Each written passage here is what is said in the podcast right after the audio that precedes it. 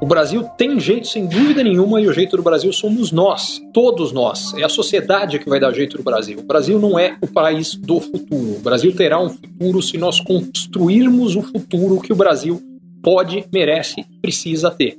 Agora, isso não vai acontecer sozinho. É a sociedade como um todo e cada um de nós individualmente, em primeiro lugar, fazendo a nossa parte no que a gente faz, sobre todos os aspectos, é, sobre o aspecto de desde quais são os filhos que a gente deixa para o mundo, como a gente os educa, quais são as empresas que a gente cria, qual é o tipo de cultura, de mentalidade que a gente cria aí.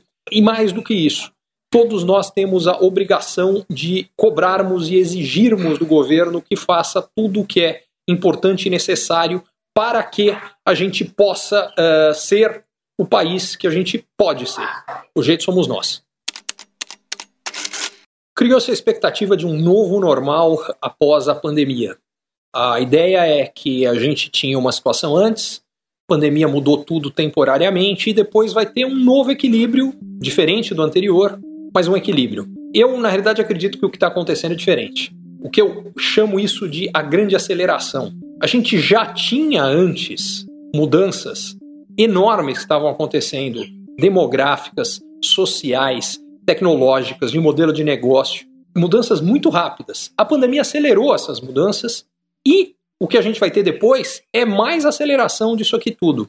Alguns exemplos. Se a gente for pegar transformação digital, e-commerce, é, serviços de delivery, plataformas de videoconferência, home office, nada disso é novidade.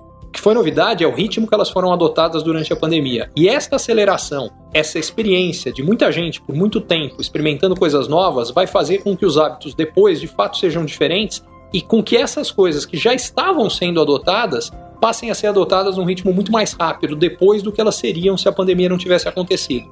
Moral da história: espere algo novo, mas não espere uma estabilidade. Espere uma constante transformação e uma transformação que será em ritmos mais rápidos do que nós estávamos acostumados até aqui. Essa é a grande aceleração para a qual todos nós, as nossas vidas e os nossos negócios precisam se preparar principal fator para determinar a retomada plena dos negócios é a retomada da confiança. E em condições normais seria uma única confiança, que é a confiança dos consumidores empresários, a confiança na economia. Dessa vez tem um fator adicional, que é a confiança na saúde.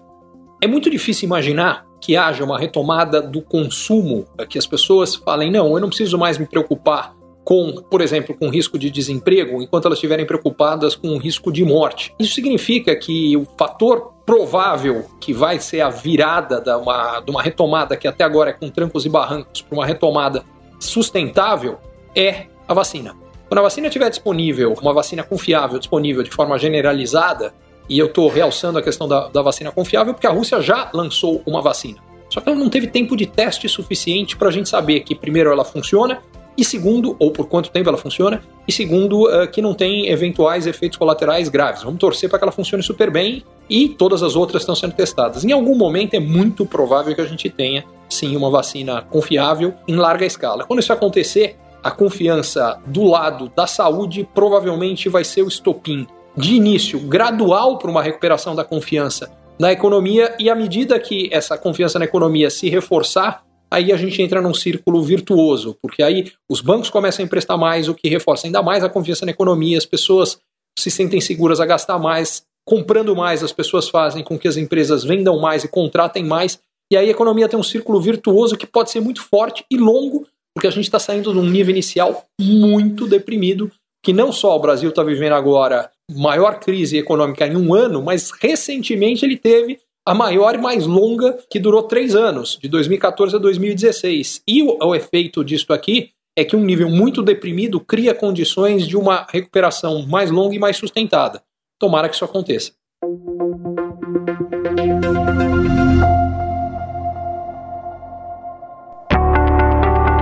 Você é empreendedor ou executivo e você ou o seu negócio tem encontrado desafios para crescer mais, para ter margens melhores, para obter resultados melhores, para sustentar um crescimento acelerado de antes, para conseguir um novo investidor, para conseguir financiamento para o seu negócio, para fortalecer a sua equipe, talvez a mentoria Ricardo Amorim seja para você. Lá O que eu faço é ajudá-lo a entender melhor as transformações econômicas, sociais, demográficas, tecnológicas que estão acontecendo e, baseado nisso, tomar decisões melhores e montar a melhor estratégia para lidar com o seu desafio específico.